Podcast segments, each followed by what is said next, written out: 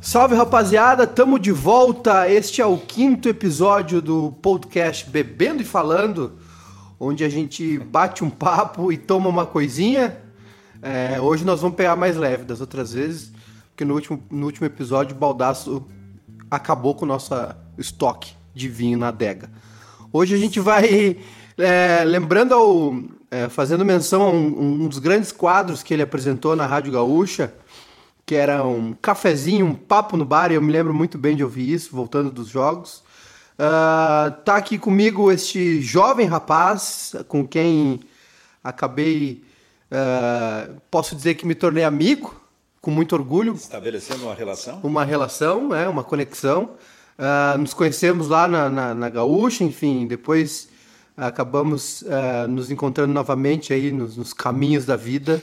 Este jovem rapaz que tem pouco tempo de carreira, que veio lá de Osório tentar a vida em Porto Alegre, né? Tá começando agora. Silvio Benfica. Tudo bem? Tudo bem, Silvio? Tu acompanhava no fim do jogo, então? Tu saía claro, do estádio, claro, ouvindo papo no bar? Claro que sim. Eu sou... O, quando o futebol entra pra, na, na minha vida, que é 93... Eu, eu, eu tenho flashes da, da Copa de 90, assim. Eu me lembro do, do Brasil e Argentina, mas sim. eu não tinha discernimento suficiente. 90 eu tinha 5 para 6 anos. Agora 94. 94 foi a minha Copa, né? Então, e aí 93 ali, 2, 92, 93 meu pai começa a me levar pro Olímpico, né? Então eu começo a me apaixonar pelo futebol, de assistir, de ouvir, de jogar. E aí Sabe depois que... vem a, o rádio, o rádio é o parceiro do futebol, né? O rádio é incrível, né?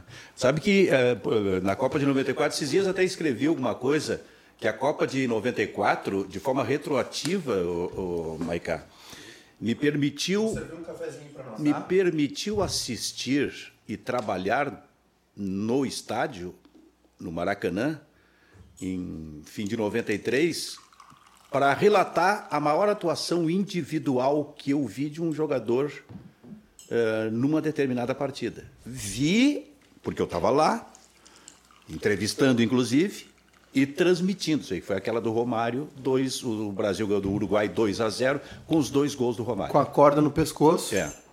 Cafezinho. Pô, que bom. Tem um açúcar aqui? aqui?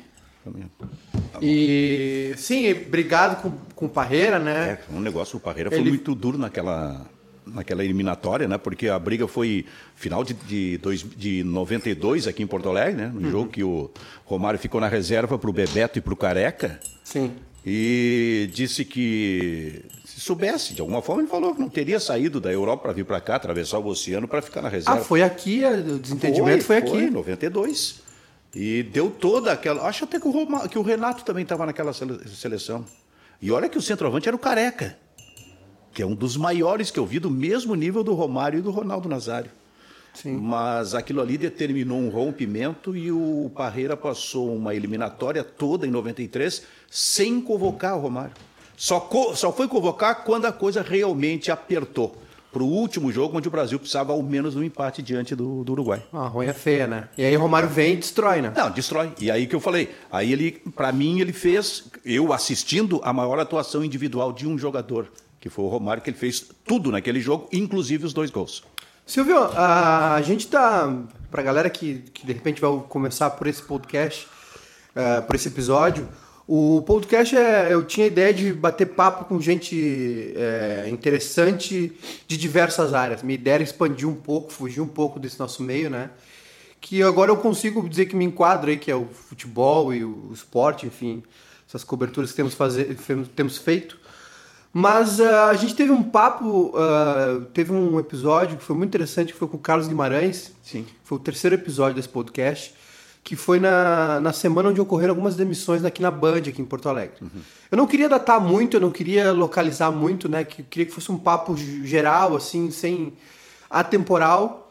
Mas no fim eu achei interessante falar sobre isso, porque é um assunto que a gente, né, tá sempre trocando ideias, sempre falando há um bom tempo, né? E, e, aí já me veio a ideia de, de, de, falar com o Baldaço, que é um cara que quebrou algumas regras, né? Sim. É, que, que foi foi totalmente por uma outra via, né? Foi, é. foi, um, foi um, pioneiro aqui no Rio Grande do Sul. Uma mudança absolutamente radical. É. Forte. Eu me lembro de dizer para ele, não faz isso. É mesmo? ele tava lá na Atlântica, a gente falava, Baldaço, tá louco, Baldaço. Ele, não, sei o quê. E hoje, o que, que, que, tu dirias? Eu, eu falei para ele no, no, no, no, episódio com ele, eu falei, olha, Baldaço, ainda bem que tu não nos ouviu. que eu, de forma entre aspas, inteligente, estou desvirtuando e eu é que estou fazendo a entrevista. Eu, eu, eu, a minha primeira, primeira, meu primeiro pensamento é esse, é não tentar, é tentar não deixar me entrevistar. Por que, que eu falo isso?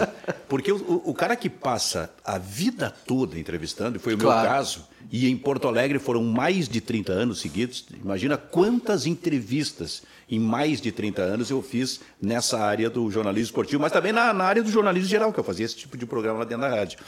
Mas o cara que passa o tempo todo entrevistando, ele não consegue se imaginar sendo entrevistado. É um. Tu, tu sabe que é um desafio, é uma pressão danada. Eu imagino. Por isso é que eu vou saindo assim, por essas vertentes. Mas, Silvio, aí, então, assim, teve esse papo com, com Guimarães, foi, acabou ficando bem é, próximo do que estava acontecendo aqui. E lembrando de Trotsky, né? Pinta tua aldeia e serás eterno, alguma coisa assim. Então eu resolvi nessa fazer uma temporada, assim, não era ideia também, mas fiz uma temporada. Vamos ver até onde a gente vai, uns oito episódios, e aí tem uma lista de pessoas que eu quero conversar sobre isso. E obviamente que tu era uma delas. É, assim, não, a gente não é uma retrospectiva, né? né não é uma, um, uma entrevista assim, de onde é que tu veio. Eu, sim, é, sim. eu quero saber para onde é que a gente vai. Uhum. Se tivesse que dar um título para essa essa temporada é para onde vai o jornalismo esportivo do Rio Grande do Sul. Onde, para onde é que vão as, as, rádios do Rio Grande do Sul? Onde é que estão as ideias do Rio Grande do Sul? É, é, é tentar olhar para frente. E eu queria saber de ti, Silvio, porque a gente troca ideia há muito tempo, né? Já há uns, uns bons dois anos, né? Mais um pouquinho até, falando sobre ideias novas, enfim. E eu me lembro da tua inquietude. Me lembro de tu e de tu te auto-intitular inquieto realmente. E eu pude comprovar uh, trabalhando contigo, assim, tendo o prazer de, de, de, trabalhar contigo. Então, a minha primeira pergunta é essa: para onde é que a gente vai? Sabe que isso é interessante? o ano passado a gente fez um seminário sobre isso aqui, lembra? Sim. Passamos uma tarde aqui do mês de novembro falando sobre o futuro do jornalismo esportivo. Eu penso como tu, a gente tem que olhar para frente, tem que. Rui Carlos Osterman, é preciso avançar. É, e tratar desses assuntos que estão tão próximos da gente, que é exatamente o jornalismo esportivo, onde eu passei uma vida inteira. Eu não tenho a solução para isso. Eu tenho angústia. Eu tenho ideias. Eu tenho certeza que o jornalismo esportivo, neste momento, incluindo rádio e televisão especialmente, em determinados momentos parou no tempo. E eu não estou conseguindo ver, é, vislumbrar alguém que surja para romper com essa estagnação. Ainda que a, o jornalismo, no jornalismo esportivo, eu tenha é, parceiros maravilhosos, é, absolutamente inteligentes dentro do jornalismo esportivo e até criativos. Carlos Guimarães é um deles, por exemplo. Mas eu acho que a gente precisava ser aquilo que eu, de certa forma, cobro dos é, técnicos de futebol, em determinado momento, precisa ser mais arrojado. Nós temos que analisar isso aí. Porque se a gente confere, por exemplo, no que diz respeito a uma programação esportiva de rádio, e essa já era uma preocupação quando eu ainda estava na Gaúcha, e eu saí da Gaúcha por decisão própria há dois anos, mais ou menos, eu via algumas coisas antigas e trabalhava para que isto avançasse. E aí eu, tô, eu não estou falando só da Gaúcha, estou falando de todas as emissoras de rádio, e coisas assim, eh, primárias que não avançam. Tipo, o boletim esportivo, o boletim informativo de times. Peguei uma coisinha bem pequenininha, com a qual eu convivia, ouvindo rádio no final dos anos 60, nos anos 70 e nos anos 80, e não mudou nada. E aquilo me angustiava, porque eu acho, primeiro, que o jornalismo esportivo, no que diz respeito aos programas, não estou nem na, na, na, jornada esportiva, é, ele precisa ser pontuado na participação da reportagem, para que uma mesa discuta aquela informação que o repórter deu naquele momento. E, para mim, é absolutamente errado esta mesa, formada por quatro ou cinco profissionais, ouvirem do Beira Rio um repórter dando uma série de informações, assim como da Arena, por exemplo. O Grêmio treinou no dia de hoje. Eu estou sendo radical um pouco. É, lembrando exatamente do final dos anos 60 e 70, o Grêmio o Inter treinou no dia de hoje. Foi um treinamento recreativo. Depois um coletivo, e se escalava os dois times, esse tipo de coisa. E alguma coisa parecida com isso, porque daqui a pouco se despeja, é, é, se traz é, pela reportagem, por exemplo, entre aspas, uma série de informações para que aquilo seja debatido quando eu entendo que isto, voltando, e eu cheguei a falar, fazer isso no Esportes ao meio-dia, esse tipo de informação seja pontuada. Qual é a principal informação do treinamento dessa semana? O repórter dá a principal informação do treinamento dessa semana, a mesa debate, inclusive com a participação do repórter que estava lá. Agora, o que, que eu quero dizer com isso? Eu não estou querendo dizer com isso que a questão está no repórter. Não, não está. Nós temos repórteres absolutamente talentosos. A questão, para mim, está no, no, no, no na, na ideia em si, superada e, de certa forma, cobrada por quem coordena ou por quem apresenta. Eu estou fazendo uma provocação aqui uhum. para que a gente possa também, eventualmente, e até possa estar errado, é, discutir com outros colegas. mas, vamos abrir, porque... mas vamos abrir o diálogo. Sim, porque quem sabe a gente volta a fazer nesse ano mais um seminário para debater isso aí, né?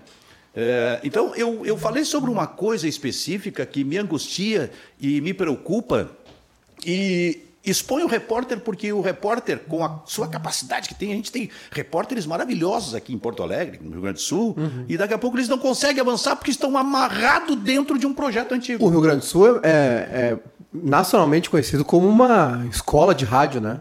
Sim, sim. É, isso a gente nas é, andanças pelo mundo, cobertura de eventos esportivos, especialmente com a seleção brasileira, a gente sempre notava e se nota ainda, seguramente, o respeito que eh, os veículos de comunicação do Brasil todo, inclusive os maiores, eh, têm pelo jornalismo que se faz, jornalismo esportivo que se faz no Rio Grande do Sul.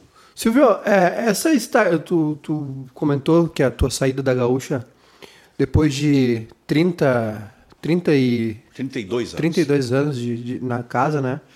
uh, que a tua saída foi uma decisão pessoal. Essa estagnação, essa, essa, essa, estagnação, essa é a palavra, né? Que tu é. identificou, é o principal motivo para tua, é... para essa para ter tomado essa decisão? É, se não é o principal, ele está assim, ó, junto com outro. Eu também pensei muito na, na minha relação familiar. Foram 40 anos sem final de semana, sem domingo, sem feriado, junto da família. Eu senti que eu precisava de alguma coisa diferente em relação a isso também. Mas realmente, é, isso, isso foi essa, esse momento do jornalismo esportivo também foi um motivo realmente para é, para que eu decidisse sair. Eu lembro que tu até falasse que saía do estádio ouvindo o Papo no Bar. Uhum. O Papo no Bar já foi, que foi uma das últimas uh, criações que eu fiz lá. Aliás, eu criei em 2010 um, um projeto chamado Estúdio B, que eu definia como um segundo momento do rádio. Porque eu uh, acompanhava, que foi durante a Copa do Mundo da África do Sul, porque eu acompanhava uh, eh, aquilo trabalhava em cima daquilo e acompanhava o que se fazia, evidentemente, no rádio, especialmente no, no rádio esportivo, e sentia o seguinte: precisa-se de um outro canal para ampliar esse tipo de informação. Foi quando eu criei o Estúdio B, que parou na internet, e o meu amigo Macedo disse que lá, há nove anos, ele dizia assim: Olha, eu tenho dito aqui que eu tenho uma angústia de ver a gaúcha na internet. Isso há nove anos.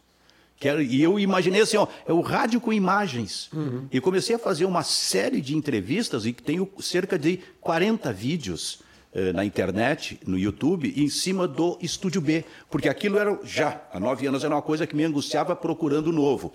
O papo no bar que a gente relatou foi isso. Em determinado momento eu digo assim, meio, uma coisa meio maluca, eu imaginei o seguinte, oh, eu preciso fazer um programa dentro de um outro programa. Porque eu já apresentava o balanço final. E aí me veio a ideia do Papo no Bar, que eu saía com o microfone sem fio do estúdio da Gaúcha para subir para o bar da Zero Hora. E, e aquilo se transformava num outro programa. Quer dizer, então acabava sendo um programa dentro de um programa, um troço meio, meio louco, meio assim da minha cabeça, mas que deu, deu resultado. Era um quadro tão, tão vivo que, que ele... ficou como um, um, segundo programa, né? E aí eu comecei a parceria também com, com o bairrista, com vocês, quando a gente começou a transmitir o, o, o balanço final no Facebook.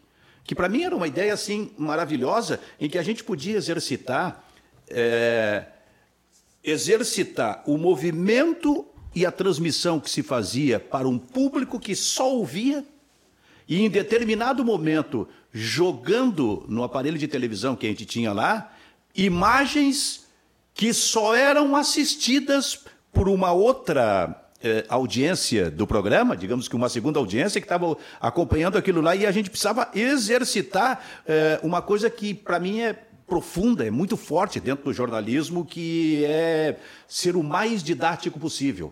E passava pela minha cabeça, não, mas nós estamos mostrando imagens agora. Se a gente tem um milhão de pessoas nos ouvindo, vamos dizer que esse é um processo que recém está começando, transmitir pelo Facebook, deve ter 50 mil pessoas assistindo pelo Facebook, vendo o programa pelo Facebook. Bom, então sobram 950 mil. Como é que essas pessoas vão assistir? É, vão, vão, vão entender aquilo ali. Então a gente precisava ser didático. Eu me lembro que eu fazia o trabalho com, com Fogaça, que projetava movimentos de jogadores, aí eu tinha, que, eu tinha que dizer: olha, esse movimento aqui é o Luan saindo pela esquerda, né? Esse é o movimento é o, é o fulano, é o D'Alessandro ocupando toda a série. Tu tinha que ser didático, mas era um desafio para mim dentro dessa ideia de que a gente realmente precisava avançar e não ficar apenas sentado em torno de uma mesa com um microfone, conversando com o repórter, conversando com o comentarista ou com o plantão e passar um programa de uma hora e meia fazendo isso. Até por uma ausência de, de espaço uh, regional nos canais de TV daqui, né? Exatamente. Tem, existe uma carência histórica no Rio Grande do Sul. É, é verdade. Que, que por um certo período a TV Com supriu, né? É. De, de ser uma coisa mais televisiva, realmente. Exatamente. Depois se começou com uma nova ideia na TV Com, infelizmente a TV Com desapareceu. Mas o que eu quero dizer é o seguinte: então essas coisas me angustiavam e eu passava na minha cabeça 32 anos. E na verdade não eram apenas 32, porque teve todo um outro tempo onde eu fiz jornalista, trabalhei na Farroupilha, trabalhei na Rádio Osório. Eu preciso eh, experimentar coisas novas nesta área da internet. E quando eu decidi sair, a cabeça estava voltada para isso, mas, ela, mas eu ainda não estava. Eu tinha um Twitter, tinha, não tinha Facebook, não, não tinha Instagram, por exemplo. Uhum. E saí, e aí entra a minha família, especialmente os filhos, me orientando e criando este trabalho alternativo para mim, e eu comecei a gostar. Foi quando surgiu a, o, o papo com vocês, que me convidaram para conhecer a casa, a Embaixada Barrista, que é maravilhosa. De, porra, tem uma sala de cinema, tem coisas para fazer dentro dessa sala de cinema. Eu acho que o futuro, talvez não seja nem o futuro, o presente está exatamente aí. Então eu comecei a exercitar muito mais coisas do que eu fazia lá dentro da rádio, porque eu sentia o seguinte: esgotou essa etapa. Esse ciclo está é, concluído, consolidado. É preciso mais. É, e é a rigor o que eu estou fazendo hoje, mas ouvindo sempre. E preocupado em discutir, em debater com, quem eventualmente quiser ouvir sobre exatamente o futuro do jornalismo esportivo. O futuro de uma jornada esportiva, por exemplo, que ainda tem muitos resquícios da jornada que se fazia nos anos 70. E por que, que estagnou, Silvio? É essa essa falta de concorrência no, que existe aqui no, no, nosso, no nosso estado. É, enfim, é um comodismo porque né, tem, um, tem uma emissora que está muito na frente das outras em termos de audiência. Uh, é falta de investimento. Por, por, por que, que essa, esse trem, que essa locomotiva que foi tão forte durante 50 anos, né? A gente está falando é. aqui de 50, 60 com a Sul de Coaguaíba, né? Sim mais até. Por que, que, por que, que esse trem parou? Porque a gente pode dizer que ele está meio. ele está andando devagarinho, digamos ele, assim. É, eu acho assim que não é um motivo só, né? São hum. vários motivos, né? É, há uma uh, rádio que faz jornalismo como um todo muito à frente das outras e não há uma reação mais forte das outras. É, às vezes por falta, evidentemente, de investimento, é uma coisa cara, né? Propor coisas novas. Uh, que aí uh, acabam repercutindo, talvez, na contratação de novos profissionais, na contratação de equipamentos, esse tipo de coisa. Mas eu não sei, mas me parece também, especialmente da parte de quem uh, coordena, dirige o processo, um certo comodismo. Era porque tem coisas que não são complicadas para fazer no que diz respeito, me parece, assim, na, na, na, nesta área editorial. Seja, pega uma jornada esportiva, que ainda está enraizada naquele negócio do roteiro a ser seguido. A escalação de um time, a escalação de outro, entra os hinos, entram os hinos dos times, que para mim é uma coisa superada. Para mim, uma jornada esportiva já deveria entrar imediatamente como um programa rachando, dando informações, com o comentarista falando imediatamente a respeito daquilo, com um narrador é, é, que tenha compreensão, evidentemente, de todo o processo, inclusive de jornalismo geral, para ir dirigindo isso aí e não ficar especificamente, num primeiro momento, preso a um roteiro para descarregar uma pasta comercial, que evidentemente precisa ser descarregada. Mas é, é, necessário, na minha opinião, se encontrar um outro modo, primeiro, para descarregar essa, essa, essa parte comercial, afinal são eles que sustentam é, uma equipe forte, um trabalho forte, por exemplo, dessa equipe, mas um processo que eu já dizia dentro da rádio, de definitivamente transformar essa jornada esportiva num programa com o comando do narrador, mas que ele tivesse, evidentemente, e tem, também não vou dizer que não, não, não tem, né? Toda essa compreensão do que está acontecendo para que aquilo ali, a todo momento, com muita informação, com a participação da reportagem, mais fortalecimento, de certa forma, da reportagem, do próprio comentarista pontuando algumas coisas em termos de notícia que é dada pelo repórter, pudesse fluir melhor e pudesse, assim, ó, deixar o ouvinte numa espécie de frenesia absoluta. É tanta informação, mas o que é isso? Então, mas eu acho que é isso mesmo. Eu acho que o jornalismo hoje, o processo hoje, com o avanço que está acontecendo, é, é muita informação. É, eu não consigo ver. Houve um momento no rádio em que existia a figura do ouvinte de rádio, que era inclusive aquele que saía do seu trabalho, até em Porto Alegre, para ir almoçar em casa, para voltar para o trabalho antes. Isso há 40 anos, digamos. É, e aquele ficava fixo com o seu rádio à mesa e ficava ouvindo lá. Hoje não. Hoje o ouvinte está na rua ou ele está em casa exercitando muitas atividades ao mesmo tempo. Tu vai assistir um jogo de futebol com uma audiência nova, porque me parece que a questão está nisso aí. Tu tem uma audiência que é, é tradicional que está envelhecendo e tem uma nova que é o maior desafio para os veículos tradicionais que não encontraram ainda o modo, o caminho para é, fidelizar essa nova audiência. Porque essa nova audiência está assistindo um jogo de futebol é, ao mesmo tempo, ele está no computador. Às vezes, ele está assistindo numa TV, jogando videogame e ainda no seu celular, no, no Twitter ou no WhatsApp, conversando com companheiros. Ele está fazendo uma série de coisas. E esse ouvinte, na minha opinião, no que diz respeito ao jornalismo esportivo, ele não, primeiro, não está sendo ainda compreendido e, segundo, não está sendo atendido. Esse é um problema, mas ele está lidando com um grau de informações extraordinariamente maior do que se tinha antes. Quando tu parava realmente em torno de uma mesa para ouvir um rádio, ouvir a transmissão de um futebol pelo rádio, a jornada esportiva, ficava três, quatro horas aquilo ali, tomando um cafezinho, esse tipo de coisa. Hoje não.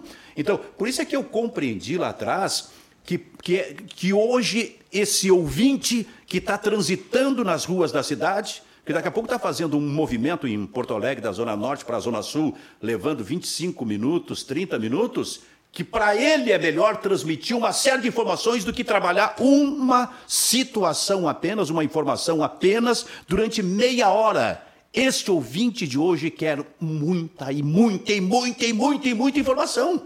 E é emissor também. E, sim, porque ele, ele, ele, ele chega no seu fórum de debates, ele tem uma compreensão maior de várias coisas para poder debater. Hoje se debate muito no Brasil, né, cara? Muito. E é muito melhor tu ter, tu debater uh, sobre vários assuntos, ter um controle sobre vários assuntos, na minha opinião, do que sobre um assunto só. Então isso foi uma coisa, quando eu estava apresentando o Esportes ao meio-dia, eu trabalhei muito com isso, é muita informação no ritmo, criei, né? é no ritmo da informação, é tudo rapidinho. O batimento assim, cardíaco não baixa. Não baixa, não baixa. Porque ele se perde, é muita, é muita informação, é, ele está desatento. É ele... verdade. ele foi embora. Mas eu acho que o melhor modo de fazer jornalismo, na minha opinião, é que quando o batimento cardíaco não para, esteja sempre a mil. Porque ele, se ele parar, tu tá te acomodando. Falando de, de futebol, Silvio, a gente também vem de uma época onde é, o jogo era uma exclusividade da TV aberta, da Globo, né, da Rede Globo, e para uma minoria abastada, mas uma minoria muito grande, de gente que tinha é, TV a cabo. Isso. Depois de um, de um certo tempo para cá, a coisa meio que democratizou. Posso tomar mais um cafezinho? Deve. Coloca para mim aqui. Faço questão. É, sabe que o papo dura enquanto a bebida dura, né? É mesmo? É, esse é o primeiro sem bebida alcoólica, mas é uma homenagem ao papo no bar, um cafezinho. Uh, Silvio, é, mas retomando, a gente vem de uma. tá numa época onde de, de, meio que democratizou. O cara. Isso o cara assiste pela internet, acha um link pirata, ou ele tem a TV a cabo, ele Isso, tem o pay-per-view, tem gente assistir com, todos os jogos. Tem, tem, uma, tem uma classe que, que, né, que acendeu na, na sociedade, que conseguiu ter acesso a mais coisas, né? Apesar de a gente ter algumas, né, de, ter dado uma regredida economicamente, mas enfim, tem uma quebra de paradigma aí também, né? Porque os uhum. jogos uhum. agora são muito mais vistos né?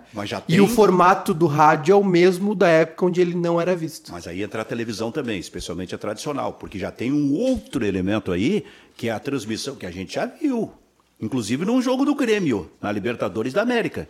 Uma transmissão apenas pelo Facebook não teve televisão, muito, muito uh, televisão aberta e nem fechada para transmitir o jogo. Lembra que a gente viu aqui na, uhum. na sala de cinema da Embaixada Bairrista pela internet. Os jogos da Liga dos Campeões, sempre em cada rodada, o mais forte deles era transmitido apenas pelo Facebook, com mais de um milhão de pessoas assistindo instantaneamente. Só no Brasil.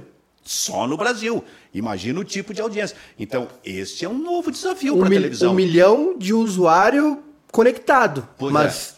Se quantos tem, assistindo? Se, quantos assistiram juntos? Quando a gente estava no cinema vendo o jogo do Grêmio, uns, aqui. uns 10, 15. Então, então o que eu quero te dizer é o seguinte, assim, ó, este é um novo desafio. E aí não é só para a televisão aberta, também é para a televisão fechada, porque daqui a pouco essa televisão fechada que está acostumada a transmitir todos os jogos, chega um jogo e isso só vai aumentar e não transmite aquele jogo. A, a, a própria Sport TV, né, com a, com a, concorrência que veio do esporte interativo, é. a, a, Globo, né, a Sport TV deu uma afrouxada e já permite que o usuário assine só o Premiere para assistir no, mas, na mídia digital. não precisa ter a NET, a, a, Sky, a Claro, enfim. Não precisa contratar a TV a cabo e o pay-per-view. Ele, é. ele contrata por um valor mais baixo, inclusive, do que com, com um, um canal, com um pacote TV a cabo. Sim e assiste no, no iPad, no computador. Mas quer ver uma coisa? Ó? Há uma migração para a mídia digital.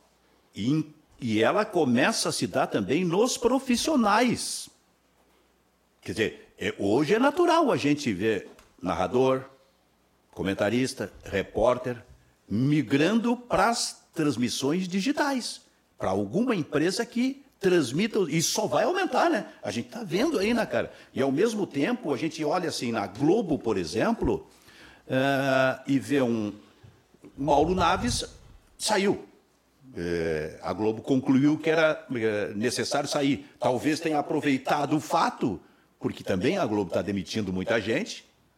Se tem tanto dinheiro assim é para. Pera. Ah. Esse, esse é, o, é, o, meu próximo assunto contigo, mas eu quero que tu volte uma casa aqui, que é o seguinte. É? A gente, vou, trazendo para o nosso meio de novo, a gente fala muito de rádio aqui, esportivo, porque é, são os veículos mais frequentes do esporte aqui, né? Sim. Porque a gente não, de novo, a gente tem retransmissoras aqui, né? A gente não tem um canal daqui, enfim. E, e a gente vê bem, inclusive, esse, esses, esses jogos de Copa do Brasil que passaram agora, ficou bem evidente essa distância do centro do país para cá em relação Sim. à cobertura. Mas, assim, é, voltando ao formato do rádio, só para a gente não se perder, Silvio, é, a gente, a minha pergunta, sintetizando, é o seguinte: se faz rádio, ainda se faz rádio, como se as pessoas não estivessem vendo o jogo. Sim. Né? E agora as pessoas estão vendo o jogo. Sim. E, alguma, e algumas delas optam por acompanhar com rádio, enfim, porque não gosta do narrador, porque tem o hábito. Mas para, e, e com a proliferação dos celulares, enfim, se perdeu também o hábito de ouvir o rádio no estádio. Então, para quem que as rádios estão tá, falando? Pois é. Mas isso, tu tens razão. Este é, esse, esse é um desafio. É preciso que uma, estou lembrando agora do Ibsen Pinheiro, uma massa crítica interna discuta isso. que esta decisão não fique numa emissora de rádio, por exemplo, apenas num coordenador de esporte. Ele precisa de mais três ou quatro para discutir isso aí e encontrar o melhor caminho. Porque isso que se vê hoje, é, com a facilidade de se acompanhar o jogo assistindo e, por consequência, de certa forma, alguma parte de abandono da transmissão tradicional, é, isso só vai avançar, cara. Só vai proliferar. Como é que vai ser daqui a cinco anos, por exemplo? É por isso que eu imagino até uma jornada esportiva daqui a 5 ou 10 anos diferente. Uhum. Eu imagino isso. Já venho falando há algum tempo, é, e, isso, e cada vez mais eu tenho essa convicção de que a gente vai trabalhar uma jornada esportiva numa emissora de rádio com uma uh, mesa com quatro ou cinco profissionais acompanhando o jogo, o narrador que vai entrar de vez em quando, quando tiver um, um um ataque mais forte, ou o gol, esse tipo de coisa, mas aquilo ali vai se transformar objetivamente num programa. O futuro parece, para mim, para mim, eu enxergo o futuro da narração esportiva é, é, desta forma. Está é, um pouco distante ainda. Mas há coisas imediatas a serem feitas e me parece que daqui a pouco é apenas uma pessoa pensando isso. Se tiver uma pessoa só pensando isso, não vai avançar. Daqui a três anos nós vamos estar de novo conversando aqui, vendo a mesma situação. E essa, falando, sempre falando do nosso cenário aqui, né, gaúcho, essa despreocupação com a, com a renovação, que é, é enfim, não só de nomes, mas de ideia. Uh, bom, eu acho que eu acho que eu acho que já fiz essa pergunta para ti, mas enfim, é, é, essa falta de essa falta de concorrência, essa não existe uma disputa, né? Não, não tudo no Rio Grande do Sul é polarizado, mas as, a, a, os rádios aqui não são, né? Tem, tem a gaúcha que está muito longe das outras. Então, como é que se renova isso, sendo que é, é claro que mesmo com essa uh, distância no Ibope, enfim, de ouvintes, é claro que se busca uma renovação, né? Porque, enfim, os nomes vão, vão saindo e tu precisa criar. No... Mas como é que se renova em ideia? Como é que se renova em nomes? O que, mas, mas, o, mas o, que, nomes... que, o que, vai motivar essa renovação? Pois é, mas os nomes mais antigos que ficam, eles também precisam se renovar. Porque eu acho que, especialmente, a vida toda, a vida é assim. E na nossa atividade, especificamente, é preciso reinvenção quase que diária. É, o podcast que agora uh, está com essa força absoluta que tu, tu, estás fazendo. Eu não sei como é que vai ser daqui a dois anos, porque tudo muda tão rapidamente. A gente avança tanto. Nesses dois anos que eu saí da, da, da, eh, eh, da gaúcha, já houve modificações e avanços em alguns processos de transmissão tecnológica. É tudo realmente muito rápido.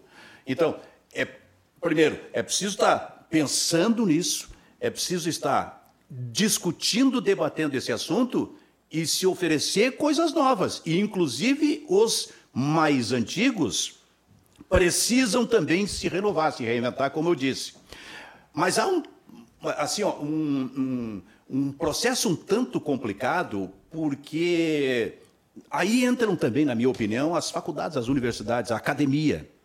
Porque o, eu, o que eu sinto é que o jovem jornalista, é, o freelancer, o, o jovem jornalista que vai sair para fazer o estágio de lá, ele sai da faculdade para entrar numa emissora de rádio já com os vícios consolidados de uma ideia de transmissão, para mim, que é superada, porque ele aprende assim dentro da faculdade. A própria faculdade parece que não está vendo, eu falo isso que eu já discuti com alguns reitores, a própria faculdade parece que não está vendo que há uma mudança, que é necessário colocar no mercado garotos de 20, 22 anos de idade, criativos e que proponham alguma coisa diferente. Porque há uma ideia, infelizmente, consolidada, estabelecida, de eh, profissionais mais antigos eh, que alguns, nem todos, não querem buscar esse novo, não querem talvez se arriscar. E a gente precisa disso, porque senão daqui, como eu disse, daqui a 10 anos nós estaremos vendo eh, no rádio a mesma situação de hoje. Eu não consigo conceber isso aí, porque eu sei que tudo vai avançar, especialmente na área digital. Daqui a alguns anos, ah, o Facebook talvez já nem exista. Pode ser um outro equipamento. Está em franco declínio. Uma outra né? ferramenta. Facebook em franco declínio. Né? Exatamente. Talvez seja uma outra ferramenta. Mas as transmissões estarão muito mais consolidadas na área digital. Como é que vai se enfrentar isso aí? Como é que a televisão vai enfrentar isso aí? Então é isso que eu penso assim, ó, eu não sei, é preciso uma sacudida. É, quem decide precisa é, se abrir um pouco para esse processo, é, conferir a programação que é feita. Imaginar que aqui é, preciso, é, é possível avançar. De que forma? Vou juntar um grupo para conversar comigo a respeito desse assunto, porque eu insisto também, um coordenador sozinho, que pense sozinho, não vai conseguir fazer isso aí. Silvio, é, e como é que tu, tu enxergas a, esse cenário, assim, não só na renovação, mas o que que... O que, que, é o que, que o teu instinto aí de homem de rádio, né, que passou a vida toda militando nessa é. área, trabalhando, criando, enfim, que, vive, que viveu, vive disso, né? Uh, o que, que teu instinto diz, assim, exceto né, a gaúcha, assim, que é que de novo, assim, não, não, não é não é uma é, é, um, é um tema recorrente porque a gaúcha é, é o modelo que é seguido aqui, né? Por ser porque, porque a gaúcha está nessa, nessa liderança tão absurda por seus méritos próprios, né? Ah. Mas tem uma parcela de culpa deu, deu da, uma... da, concorrência. Ah, é, é, é, mais mérito da gaúcha do que. Claro. Mas existe, enfim. E não, não quero que, que soe assim, é, como uma perseguição ou, que eu, ou que, que eu fique monotemático. Mas, tirando a gaúcha desse contexto, desse cenário, é, a gente tem aqui a Grenal, que, que vem com uma ideia nova, né? A gente tem a Guaíba, que é uma, uma velha senhora, né? E a Band aqui, que tem um, tem um vínculo com a Band Nacional, talvez a, a rádio mais. Uh, que mais se comunique, assim, né? Que tenha mais troca de, de informações Sim. com o centro do país. Uh, e depois tem um monte de gente surgindo, e tem, tem o pessoal de rádio web, enfim, nós, aqui que a gente faz só internet. Mas Vou te pedir para tentar fazer um exercício aí de futurologia, excluindo a RBS, excluindo os veículos da, da RBS.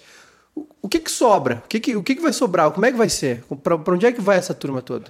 Eu não sei. Talvez se não existisse a RBS, quem sabe a gente estivesse vendo uma outra ideia de comunicação e de informação das outras emissoras de rádio. É que é difícil mesmo combater uma força como a da RBS, já estabelecida o que há 30, 40 anos. É muito difícil realmente furar esse bloqueio. Eu sei que por aí também passam as dificuldades. Mas é, também é, é, é, é, complicado se imaginar o jornalismo sem a RBS nos próximos tempos. Até porque a RBS está propondo, aí sim, está propondo uma mudança. Mas ela, ela tem os seus perigos, na minha opinião.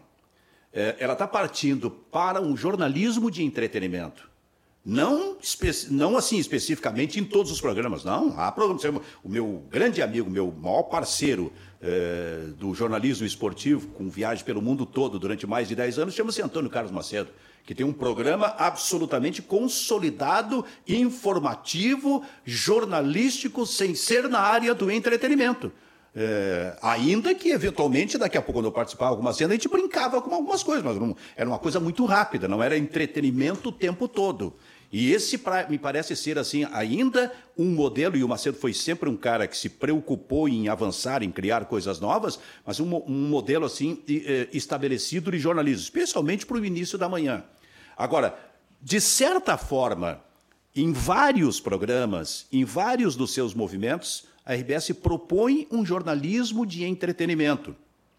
Eu não posso ficar cego a isso, porque isso é uma realidade e pode eventualmente ser um avanço. Só que, na minha opinião, nós temos um problema aqui, que é o seguinte: o jornalismo de entretenimento coloca o seu comunicador, o seu apresentador de determinado programa, num patamar em que, de repente, ele passa a se considerar uma estrela, uma celebridade. E, às vezes, até com a, eh, digamos, com o, o apoio, o incentivo da empresa de comunicação.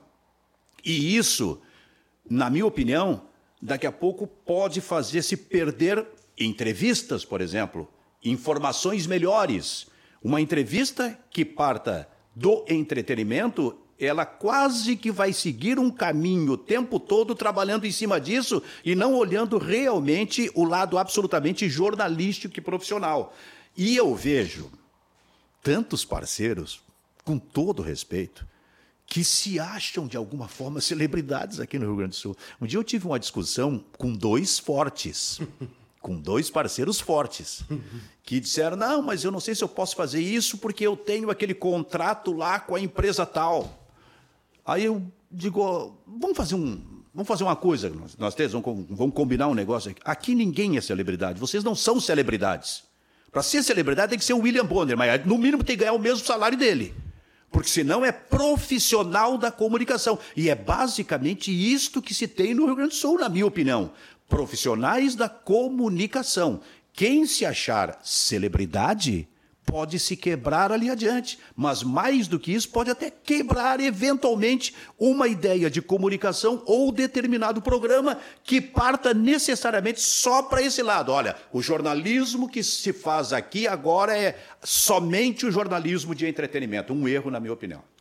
Tá, mas é, tu fugiu da minha, da minha pergunta. E eu vou te refazer ela. O que, que vai sobrar para as demais rádios do Rio Grande do Sul?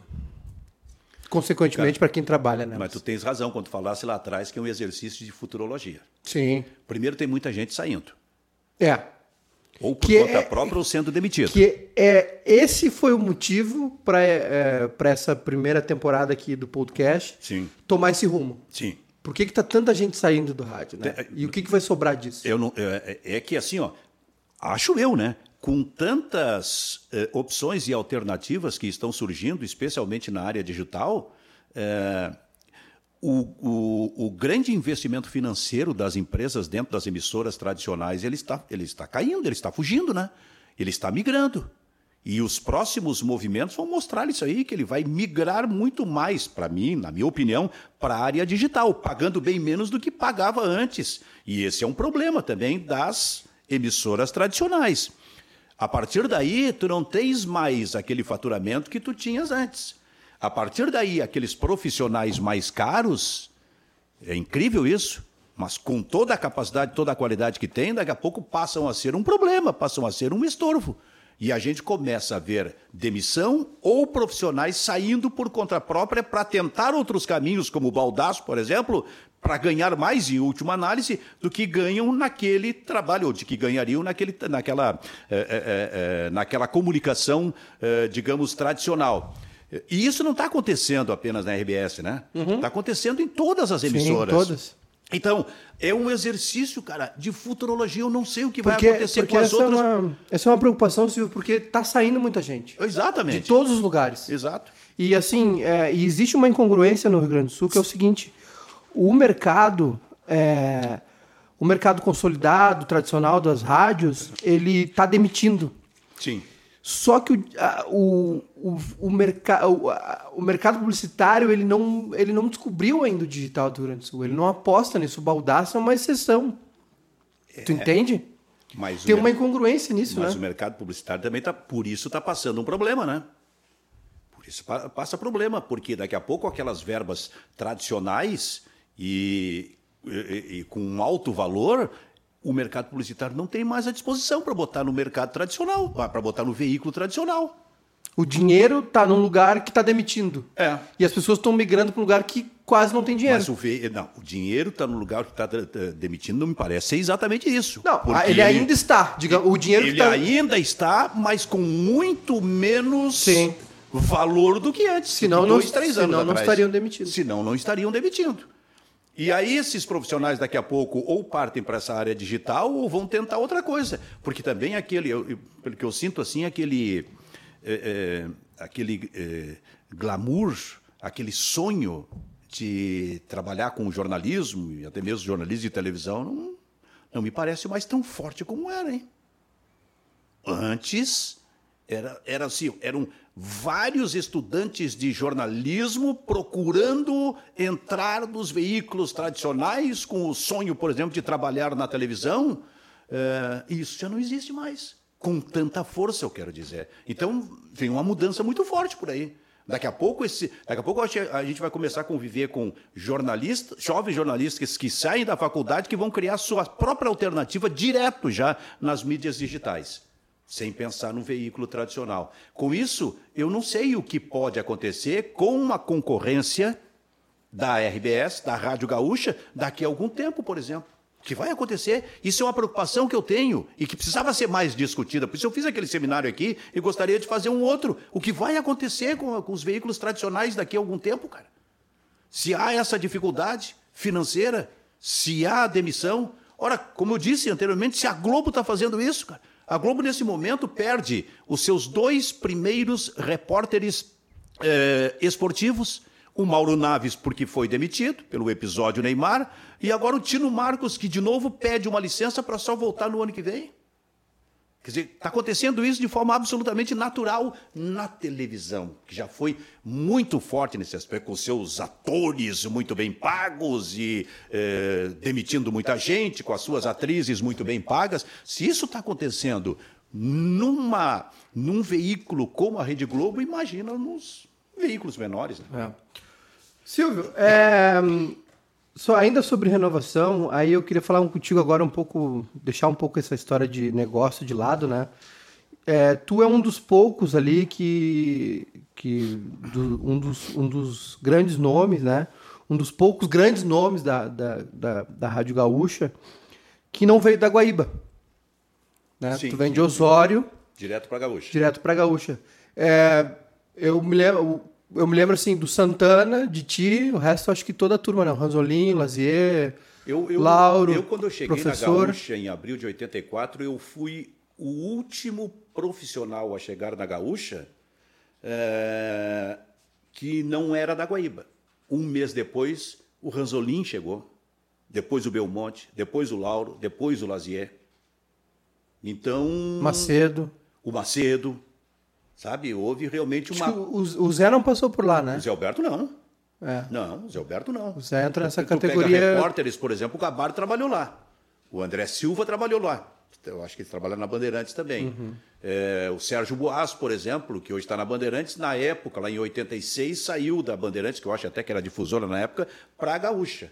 Mas eu, realmente eu acho que eu sou um dos, dos únicos que não passou pela Guaíba. E uh, é, foi só para contextualizar mesmo, assim, mas é falando assim do, do conteúdo agora, porque é, a gente está falando aqui de porque não tem como não falar de, de negócio, né, Silvio? Falando de, de jornalismo esportivo aqui, passa diretamente pela questão financeira, de investimento, enfim. Mas voltando ali uh, de novo que tu falou sobre a academia, sobre a formação de, de novos nomes. É, como é que se forma um time desses de, de repórteres e narradores e, enfim, comentaristas que tão emblemáticos, assim, que, que é uma linhagem que o Rio Grande do Sul tem, né? Sim. Se tu pegar a década de 60, tu cita professor Rui, Lauro, 70, uh, Santana, quem mais está nessa turma de 70, me ajuda aí, da década de 70. Cláudio Brito. É, o Brito já né? é de 60. Aí, a década de 80 vem, vem toda essa turma forte aí, né? Isso. 90 tem toda essa leva também, o Nando, né? O Nando Gross, Isso. o Andrezinho. O, aí 2000 agora mais recente o Gabardo. O Zé Alberto e o Boas são de 80. É. O, o, aí nessa mais recente a turma o Gabardo, o Rodrigo Oliveira, essa rapaziada toda é, Rodrigo aí. um pouco mais, o Rodrigo já é 2000. É. é. Então a gente tem uma. Mas, mas tá, tá, tá escasseando, né? Interessante. Parece um funil, assim, né? É, é, é. Década a década foi diminuindo, assim. É. Como é que se faz para. Vamos ter que lançar uma Cara, escolinha aí do é professor Silvio Benfica? Gente... Não, não. Mas é, que a gente vem, assim, né, Maicá, de uma, de uma época em que o rádio era muito forte. Não havia concorrência para o rádio nem da televisão que depois se estabeleceu a partir do momento em que a TV Gaúcha virou a RBS TV, por exemplo, e ficou muito forte aqui. Mas até então eram os homens de rádio. E esses marcaram muito. E eu, eu não, não, não recordo apenas destes aqui, como recordo lá atrás. É, Cândido Norberto, é, é, Mendes Ribeiro, ouvi a Copa do Mundo de 66, é, pela Gaúcha com Mendes Ribeiro, pela Guaíba com Pedro Carneiro Pereira, o maior narrador que eu vi aí.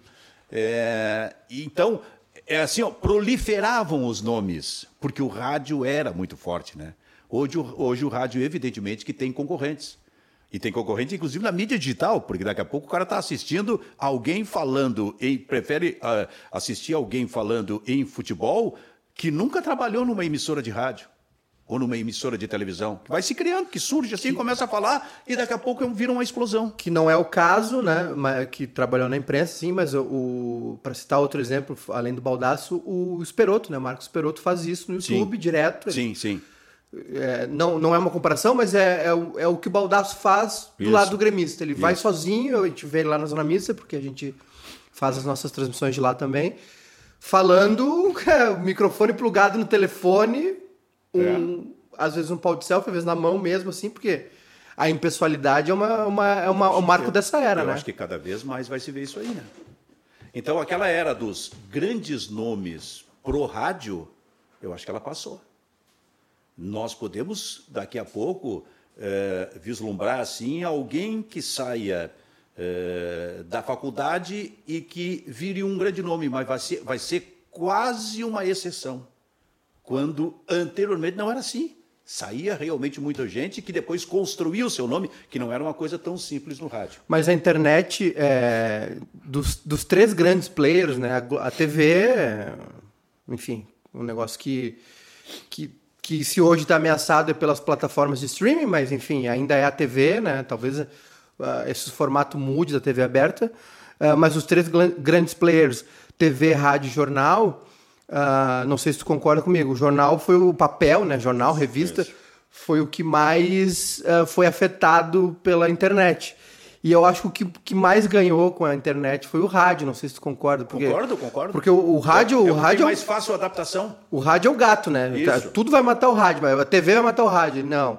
Aí agora a internet vai matar o rádio. É ele, rádio, ele rádio ganhou com a internet. Instantâneo. Ele, ele, ele ganhou, mas ele tinha que, na minha opinião, e aí falando do jornalismo esportivo, aproveitar melhor isso aí sabe? Mostrar claramente que, ao invés de ter na internet um adversário, na verdade ele tem um aliado porque ele encontra caminhos para cada vez mais se fortalecer. E, isso, e esse hoje é um baita desafio para mim, para as emissoras de rádio tradicionais, especialmente as que fazem futebol. Porque futebol é uma coisa enlouquecedora, né?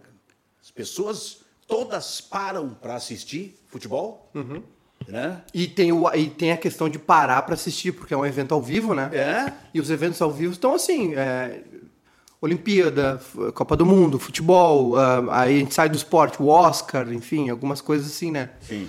Uh, mas de, porque de resto as pessoas estão consumindo tudo de outra forma, é. filme, série, né? Sabe que se eu, se, se eu hoje fosse, se eu estivesse saindo hoje da faculdade para entrar numa emissora de rádio, eu nesse momento eu estaria com uma dúvida muito grande muito. É, será que aí é, o meu sonho é mesmo a televisão? Mas a internet está. Tá, tá, sabe, se eu tivesse 20 e poucos anos de idade. Nesse caso específico, eu dei sorte. Porque eu, como eu sou um homem de rádio lá do interior e que veio para Porto Alegre no início dos anos 80, eu peguei um momento extraordinário do rádio. E até por méritos meus consegui, porque assim, ó, não adianta apenas entrar no rádio, também tem, tem que ter os teus méritos, né? Te impor para alguma coisa para poder avançar e fazer, porque quem trabalhava com esporte nos anos 70, 80, 90, acima de tudo, o grande sonho é assim, eu vou trabalhar numa emissora, numa grande emissora para fazer os grandes eventos pelo mundo. E isso, graças a Deus, aconteceu comigo, fazendo Copas do Mundo, fazendo decisão de Mundial de Clubes, é, trabalhando com encerramento de ciclos, e esse é um dos que eu mais guardo, porque foi em 2006. É, eu fiz o meu último, como repórter esportivo, fiz o meu último jogo dentro de um estádio de futebol. Qual era o estádio? O estádio de Yokohama Internacional e, e, e Barcelona. Foi ali que eu parei. Quando eu voltei 20 dias depois, eu já estava num processo diferente que eu estava trabalhando para realmente para conseguir fazer isso aí, que é apresentar programas. Aí veio o balanço final e o esporte ao meio-dia. Então a gente vivia aquele sonho, mas pegou uma fase realmente extraordinária do rádio. Eu não sei até quando isso vai seguir acontecendo no rádio, é, principalmente no jornalismo esportivo que a gente está falando, né? É é o nosso é o centro do nosso debate aqui. Ô Silvio, quantas horas do teu dia tu dedica a pensar sobre isso? Cara, a minha. É, porque parece, porque para mim, e, enfim, pela, pelas conversas que a gente tem, às vezes algumas trocas de, de mensagem via WhatsApp, que esse é um assunto muito vivo para ti, mesmo que tu ah, tenha é muito, é muito, é muito. puxado um pouco o freio, diminuído o ritmo, é né? Muito, é muito. E eu, eu, como eu sigo ouvindo muito rádio, eu sabe que bate aquela angústia do lá atrás eu podia colaborar, porque eu estava no meio. Agora não, é só aquela angústia, bom, mas isso aqui podia ser feito dessa forma. Está sendo feito errado isso aqui nesse programa ou nessa jornada esportiva. Com convicção, eu digo isso. Ouvindo, acompanhando, eu tenho absolutamente, absoluta convicção de que tem coisas feitas de forma errada, assim como tem coisas feitas de forma extraordinária, porque também nós temos aqui colegas é, é, com uma capacidade muito grande, né? Uhum. E, e, que aí tocam todo esse processo, mas, é, mas bate aquela angústia. Aqui tinha que ser dessa forma, aqui poderia avançar. É, então, eu penso o tempo todo, cara. É, é, impressionante. Eu vou dormir, por exemplo, às duas da manhã, alguma coisa vem na minha cabeça. Nós temos os nossos projetos aqui dentro do bairrista para tocar com coisas novas, que é aquilo que eu fico pensando assim, tá, mas esse programa deveria ser assim ou ele poderia ser de uma outra forma? A comunicação para o bairrista, que em última análise é uma comunicação por televisão, uhum. né? É, tem que ficar sentado o tempo todo em torno de uma mesa? Eu tenho angústia de levantar, sabe? De me movimentar. Eu fazia isso quando, quando o bairrista transmitia lá na rádio o balanço final. Chegou um momento que eu disse: olha, eu preciso de um microfone de cabo aqui para me movimentar aqui dentro, porque também isso precisa, na minha opinião, transmitir em termos de agilidade, de movimentação para quem está te assistindo. Agora, penso o tempo todo, velho. Eu estou conversando contigo aqui, estou pensando em alguma coisa, onde se poderia avançar, esse tipo de coisa. E fico realmente triste quando. É, é, daqui a pouco eu ouço alguns é, colegas e, e, colegas com muita capacidade falar sobre o rádio em si, é, as questões do rádio, e, e, na, e na frente deles tem coisa acontecendo e que não é boa, e que ele, com a sua capacidade, poderia contribuir para melhorar. E acaba não fazendo. Silvio, eu quero que tu me dê a equipe dos sonhos do jornalismo esportivo do Rádio Gaúcho. Narrador, comentarista, dois repórteres e plantão. Nossa Senhora. Agora. Sem pestanejar. Ah, mas é muito difícil isso, cara. ah, eu, eu, eu, eu vou. Tu Narrador tu já entregou. Tu vai me permitir simplificar. Eu, o, o, o, o Pedro Pereira foi realmente o melhor narrador. Rui Carlos Osterman foi o grande comentarista. Com ele o Lauro, se a gente falar sobre dupla de comentaristas, aí coloca-se o Lauro Quadros também. Então, é possível fazer uma equipe, até porque eu, eu, trabalhei com isso também na Gaúcha, de um narrador, Pedro Pereira, e dois comentaristas, Rui Carlos Osterman e Lauro Quadros. Bom, aí vem a reportagem, aí é a minha área, aí tem muita gente boa, aí é difícil. Dois, eu quero dois. Preciso de dois. É... Olha o Matheus me ligando. Vai, vai interferir aqui. Se eu, na... Vai interferir? É, aí. O que, que eu faço? Não, só, só tirar da mesa. Vou dizer para ele assim, ó. Tem, pode atender. Olha que eu estou gravando aqui, já, li, já te ligo, tá? oh, já te ligo, eu estou gravando aqui só um pouquinho. Não, só um pouquinho, só um pouquinho. Eu estou gravando um podcast aqui, rapaz. Depois eu falo. Isso no ar, né? Narrador, então, o Pedro Carneiro Pereira, né? Uhum. Comentarista, vou te dar essa chance de botar dois. Vou, tá. vou abrir a sessão, Rui e Lauro. Dois repórteres e plantão. Eu preciso desses nomes para fechar o Dream Team aí do. Plantão também? Plantão também. Bom, então eu vou botar assim, ó, dois, dois repórteres. Não vou me colocar, evidentemente, mas depois vou falar sobre uma equipe na qual eu trabalhei, que eu acho que foi maravilhosa. Belmonte e Macedo. Tá? E por uma questão histórica, aquele que foi o primeiro grande plantão chamado Antônio Augusto. Questão histórica. Agora, eu tive a chance de trabalhar com isso, porque na Copa do Mundo nos Estados Unidos, em 94, o narrador era Armindo Antônio Ranzolin, extraordinário narrador. Nós tínhamos dois comentaristas, Rui Carlos Osterman e Lauro Quadros. Por isso eu falei em dois comentaristas. E na reportagem, o Macedo e eu. Nós trabalhamos com cinco permanentemente naquela cobertura. Só que a equipe se completava com gente como Pedro Ernesto Denardim, Roberto Brauner, Marco Antônio Pereira, Paulo Santana, para dar uma ideia da equipe que a gente tinha na Copa de 94. Silvio Benfica, meu mestre, muito obrigado. É, eu, eu, tenho, eu tenho tentado segurar a onda nos, nesses episódios assim de podcast, porque não é, não é, não é sobre a minha pessoa, né?